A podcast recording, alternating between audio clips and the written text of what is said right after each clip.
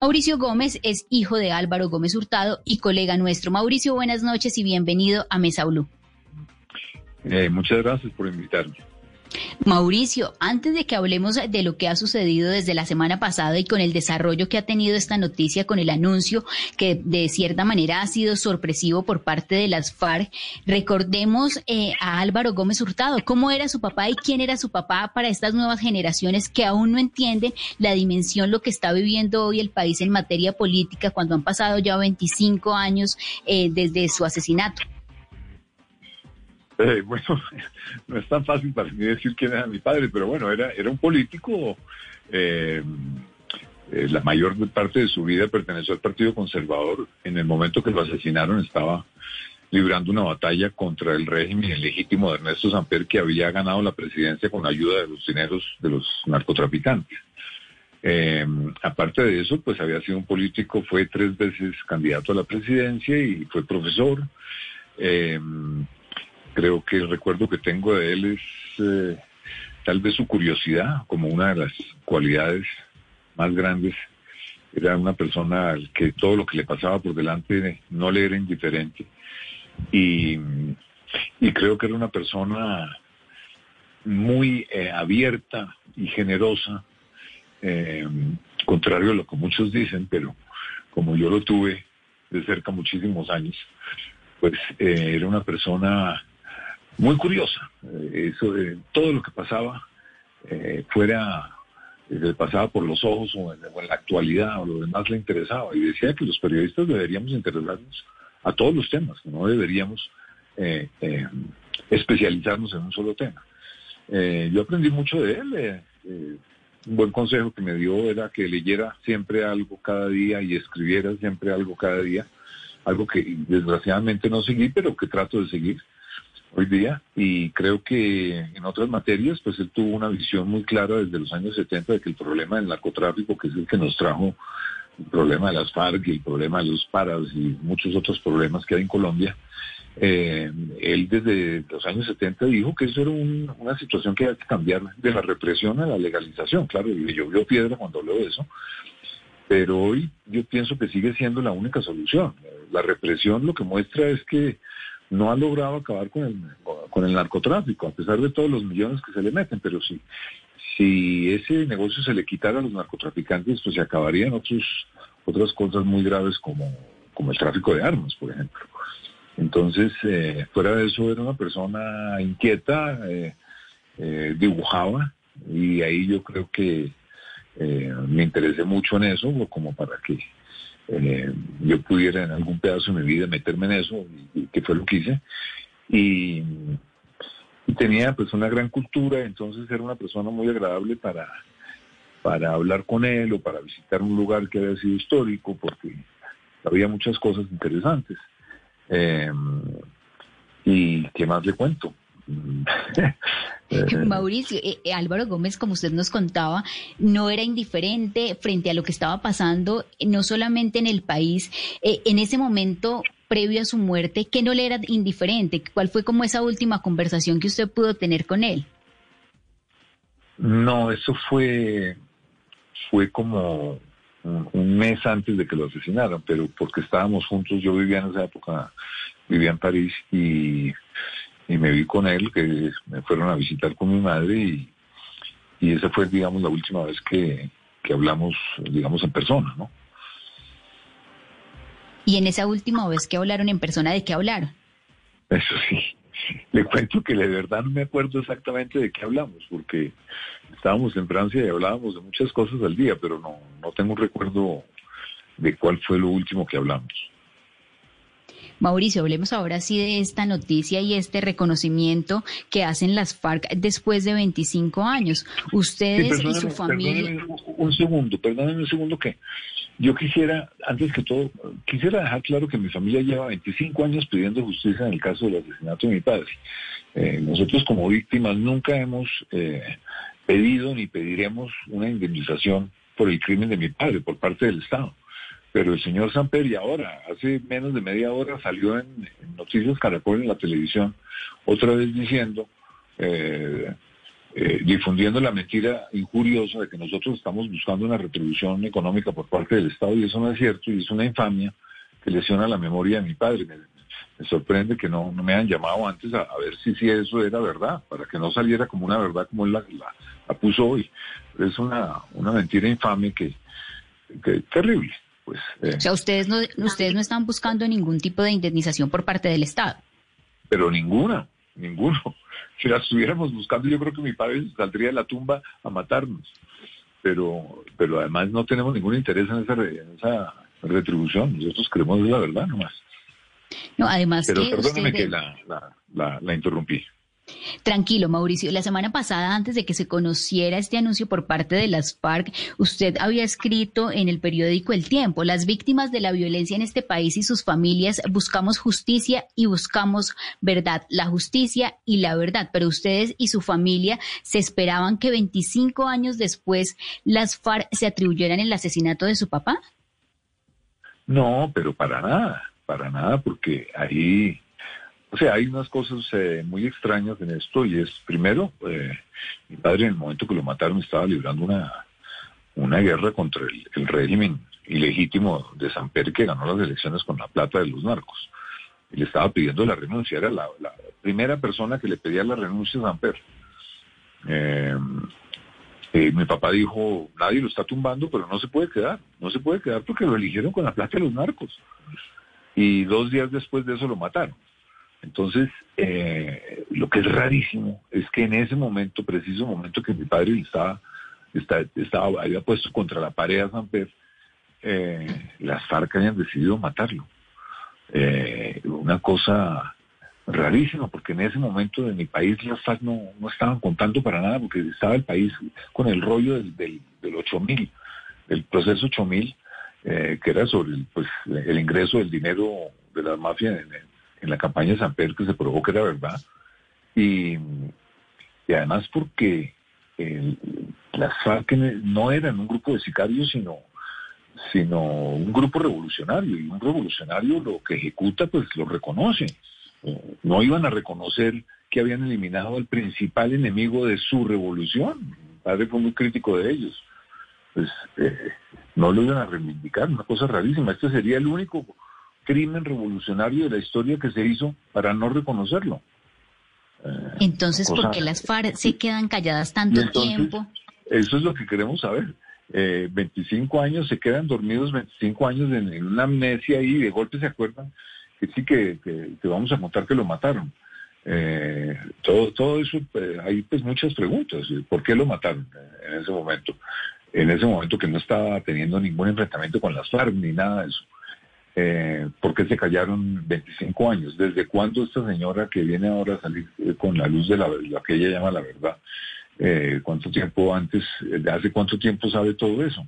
es que las FARC nunca negaron los crímenes por atroces que fueran cuando estaban en, las armas, no los negaron, ahora es lo contrario, ahora sí lo niegan. Lo, que, lo que está pasando es que las FARC se, se van a volver una franquicia de la impunidad, o sea que van a poder seguir achacándole crímenes a quienes no los han cometido para que la JEP saque sus conclusiones a partir de esas mentiras. Aquí, ve, aquí la gente se pregunta, ¿y por qué las FARC ha hecho eso? ¿Y qué ganan las FARC con eso? Pues hay, hay varias cosas que, se pueden especular ahí. Eh, esta jugada es una jugada eh, para, eh, muchos creen que es es, como han quedado muy mal declarando ante la JEP, diciendo mentiras, diciendo que no reclutaron menores, que todo el país sabe que sí lo hicieron, pero ellos insisten en que no, que los niños llegaban allá solitos. Eh, entonces, eh, como han dejado un muy mal sabor esas declaraciones, porque todo el mundo sabe que son mentiras, están creando otra gran mentira para tapar esas pequeñas, eh, ese montón de mentiras que ya dijeron y que la gente quede con la impresión de que, oye, vea, estos tipos empezaron a decir la verdad, qué buena gente. ¿ah? Entonces, eh, con eso balancean todas las mentiras eh, que siguen diciendo sobre, el reclutamiento de menores, la violación de niñas, el fusilamiento, el, fusilamiento de niños, los abortos obligatorios, todo eso que niegan, eh, lo quieren compensar con esta gran mentira.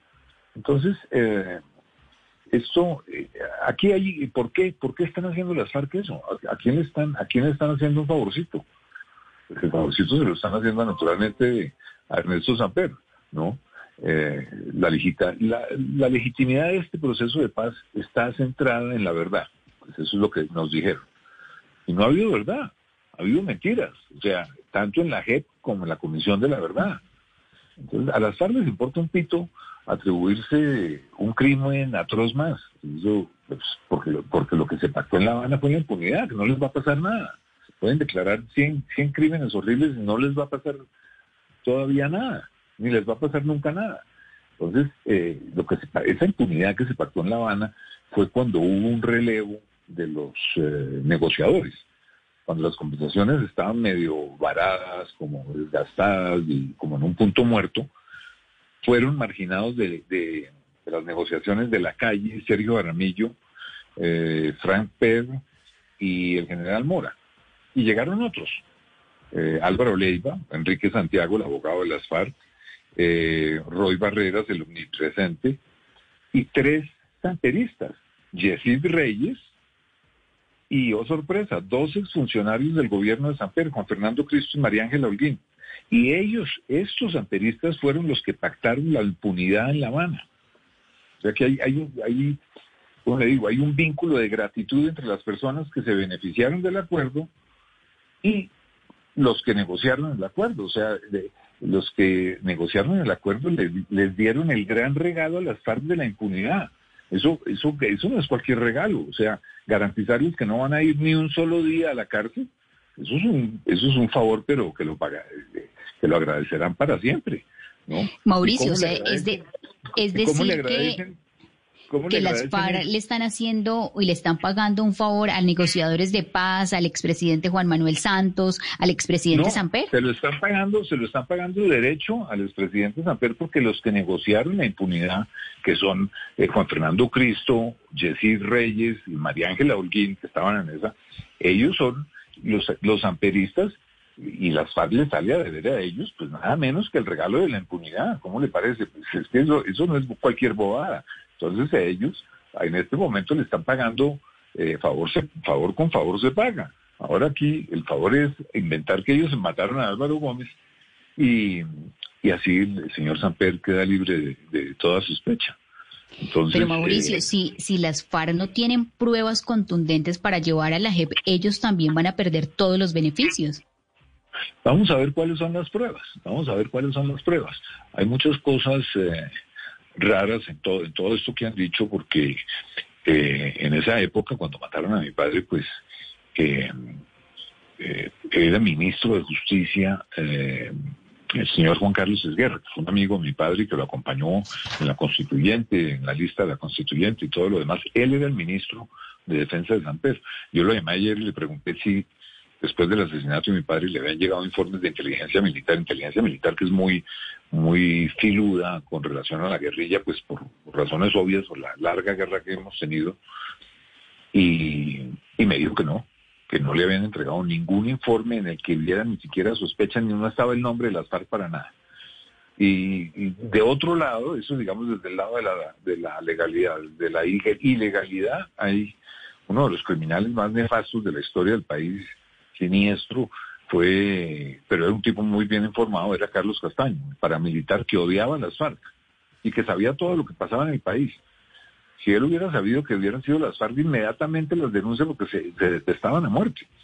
Entonces, ni en el bajo mundo ni en el alto mundo de la inteligencia militar se, tuvo la hipótesis de que, de que eso había sido hecho por las FARC. Entonces, eh, ahí hay algo que, hay esa cantidad de, interrogantes, digamos, ¿no? Ahora, eh, ¿cómo, ¿cómo le cree uno que tanto le debe creer uno a las FARC? Pues ellos han sido los grandes mentirosos de, la historia del país, o sea, eh, y ahora se convirtieron en los reveladores de la verdad.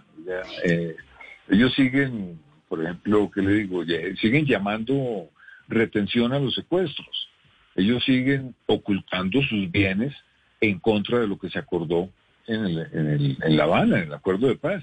Ellos eh, no han contado qué pasó con las, las miles de personas que ellos desaparecieron. Ellos siguen negando que requisaron menores. Este, a ellos que, no dicen la verdad sobre nada, esta vez sí les tenemos que creer. Mauricio, usted no le cree a las FARC, pero tiene cierta confianza en lo que pueda pasar en la JEP y en la Comisión de la Verdad. No, pero para nada. Mire, es que el, el señor Samper está siempre parado. ¿Qué quiero decir con eso? Pues mire, por un lado, en la Comisión de la Verdad ya fue el señor Samper a contar la mentira de que la plaza, cuando del, de su campaña había, la plata de los narcos se la habían metido a sus espaldos, lo cual es absolutamente falso. Eh, es el tesorero de la campaña de Samper escribió un libro en donde todo eso es absoluta mentira y él cuenta cómo Samper le dijo vaya a buscar la plata del cartel de Cali y toda la vaina. Bueno, y entonces ya fueron, ya fueron a, él ya fue a contar esa mentira a la Comisión de Paz.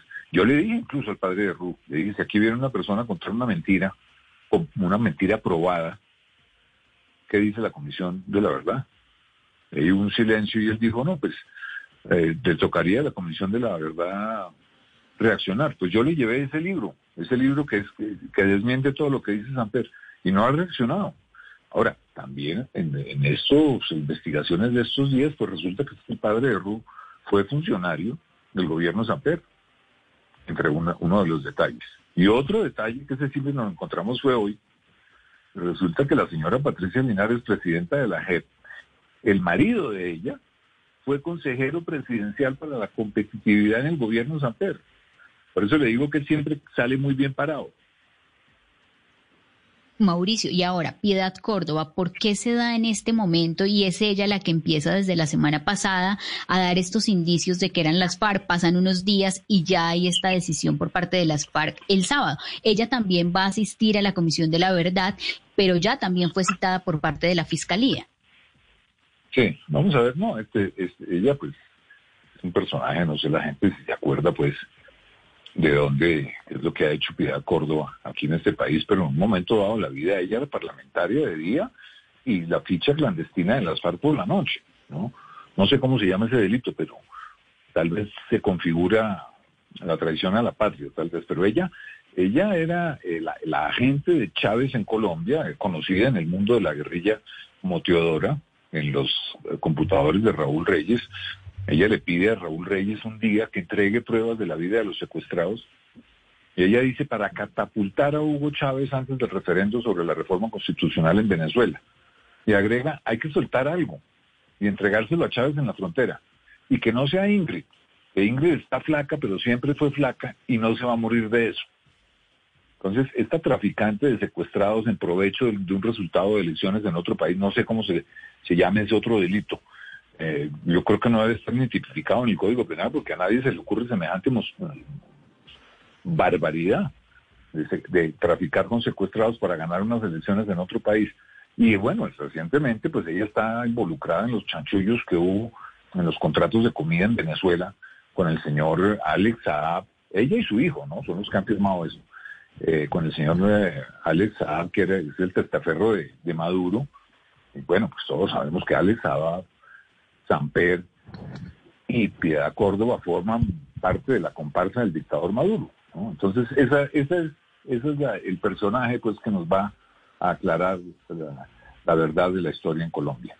Mauricio, pero entonces, ¿por qué Piedad Córdoba? ¿Por qué las FARC y los que dice usted que le están haciendo este favorcito se guardaron y se esperaron tanto tiempo? ¿Por qué en este momento en el que está el país y en medio de esta coyuntura? ¿Por qué se da este hecho? Pues porque la, investigación sobre el asesinato de mi padre finalmente empezó a funcionar eh, después de 25 años y hay, nuevos indicios y, todo eso, y porque... Eh, quieren quitarle el caso a la fiscalía. Entonces, ya con el hecho de que las FARC eh, dicen que fueron los, los autores del crimen, pues la ley dice muy claramente que los crímenes cometidos por la, por la guerrilla eh, son competencia de la JEP. Entonces, están todos felices. Pues eh, Piedad, que es íntima de San Pedro. y, y, y, claro, ese es el raponazo a la justicia ordinaria y ya, y liberan a San Pedro de todas sus, de todas sus preocupaciones y, y seguirán pues esto, esta, esta figura que tienen, pues ellos pueden seguir eh, delitos a los que no los cometieron a, varias personas o a cientos de personas y cientos de delitos. Así que esto es, pues esa fábrica que, se ha creado de, de una fábrica de mentiras, pues. Mauricio, otra de las reacciones fue la de Horacio Serpa. Su hijo esta mañana en Mañanas Blue dijo que Horacio Serpa había llorado de felicidad al saber que las FARC se habían atribuido el crimen de Álvaro Gómez Hurtado y que él llevaba recibiendo palo injustamente más de 20 años por este tema tan absurdo. ¿Qué le responde a Horacio Serpa? Pues a Horacio Serpa le respondo lo siguiente. Recibiendo palo desde hace mucho tiempo, pero venga, le cuento, es que cada vez que uno se mete con, con eh, Serpa y, y Zamper aparecen unos vasos comunicantes entre la mafia y ellos, ¿no? Íntimos de todos los mafiosos en la época de, de Zamper. Eh, eh, invitaban a las colectas de dinero para la campaña a los narcotraficantes del cartel de Cali que daban Rolex en oro a los asistentes. Entonces, eh, pues, otra de las figuras, pues, fue una de las más conocidas, pero no la más importante, fue la monita retechera, a la que le mandaron matar el día que iba a, atestiguar contra San Pedro. Es que en el 8000 hubo veintipico muertos, ¿no? Por cuenta de asesinatos, eh, que yo creo fueron todos del régimen. Eh, y, y entonces, pues, Ay, Dios mío, estos señores, eh, el señor Samper que sigue repitiendo el disco rayado de que fue a sus espaldas, que es una mentira gigantesca, porque todo el país, pues el mismo tesorero de él lo desmiente, siguen repitiendo lo mismo y como eh, diciendo mentiras para volverlas verdad, como decir que nosotros estamos esperando una compensación económica del Estado. En cada vez que ellos hablan, dicen esa, esa, esa mentira. Entonces, ellos, eh, ¿qué tal? Que hay que ver el pedigrí que tienen con la mafia, estos tipos, ¿no? Es una vaina como para escribir varios libros. Eh, entonces, que no venga a darse las de Martis cuando haya sido una de las fichas de los narcos en Colombia. Ahora se viene a, darse las de que por fin las FARC se conocieran, pero ellos son una podredumbre, son unos tipos pero nefastos los dos, mentirosos además todo el tiempo sigue mintiendo, sigue mintiendo Samperio va a la comisión y en la comisión lo aplauden, la comisión por meterles una mentira. Entonces, eh, que no vengan a ellos ahora a darse los desanticos. Mauricio, ¿y usted cómo está? Porque uno ve 25 años donde han estado las investigaciones y es también con este tipo de noticias revivir sin duda el dolor, porque han sido 25 años de no tener a su papá. Sí, eh, desgraciadamente uno desarrolla como una, como que, ¿cómo se podría decir? Como una costra contra todas las injusticias. Esto, pues el proceso ha sido la historia de un de una desviación de la justicia total. Cada vez que nombraban un fiscal, le daban todo el, el, expediente para que se lo leyera, apenas se lo leía, se lo quitaban y se lo daban a otro así para dilatar todo. Y bueno, 30 mil jugadas que han pasado, eh, se robaron del expediente todo lo que tenía que ver con, um, con las armas, o sea, con, con, qué armas se utilizaron, todo lo demás. Alguien nos dijo alguna vez, sigan las armas, sigan las armas, que por ahí es la vaina. Y de golpe se desaparecieron en la fiscalía de todas las páginas que tenían que ver con eso y el levantamiento de cadáver. Eh, bueno, ha habido toda clase de irregularidades en la fiscalía. Eso, eso ha sido, eh, sobre todo, el último, Montealegre. Ese, ese fue, pues, el gran bandido. Ese fue el que no dejó, dejó adelantar absolutamente nada. Ese fue el señor que, no, que le dio contratos en la fiscalía a los que votaron por él en el Consejo de Estado. Ese es otro delito. ¿Y ese tipo por qué no lo pusieron preso? yo creo que fueron cinco o, cuatro puestos eh, que le dio a los, a los eh, eh, del Consejo de Estado que habían votado por él. Una vaina completamente inmoral.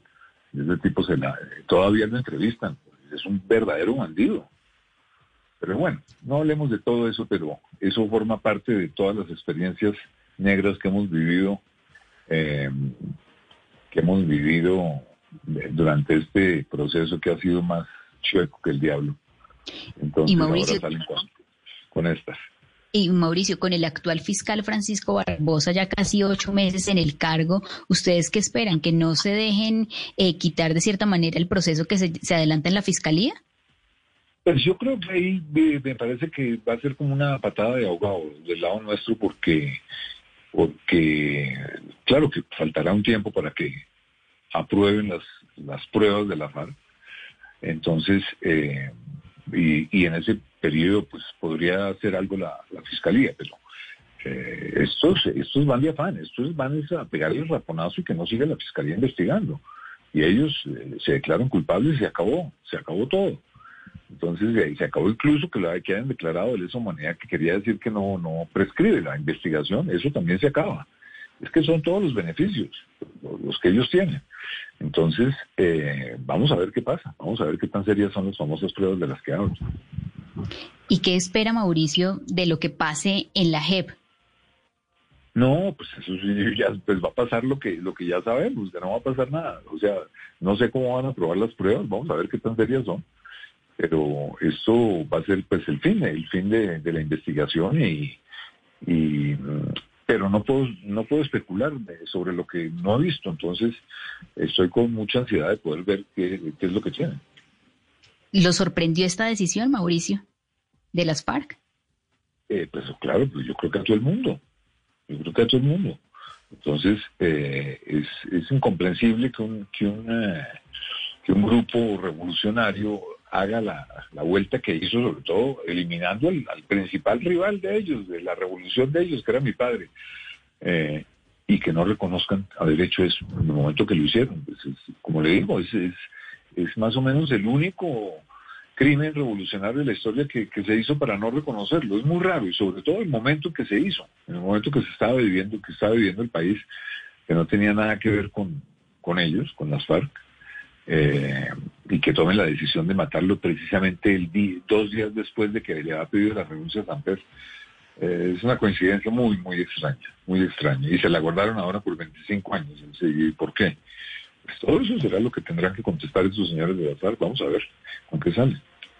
Mauricio, gracias por habernos acompañado en Mesa Blue. Así como usted tiene muchas preguntas, estamos nosotros también esperando a esas respuestas que tengamos luego de que comparezcan ante la JEP eh, Pastor Alape, Pablo Catatumbo eh, y Carlos Antonio Lozada en estas diligencias que también van a ser ante la Comisión de la Verdad y que pueda el país conocer si realmente tienen pruebas suficientes y contundentes frente a lo que ellos le han anunciado al país. Mauricio, gracias y una feliz noche. Muchas gracias muchas gracias.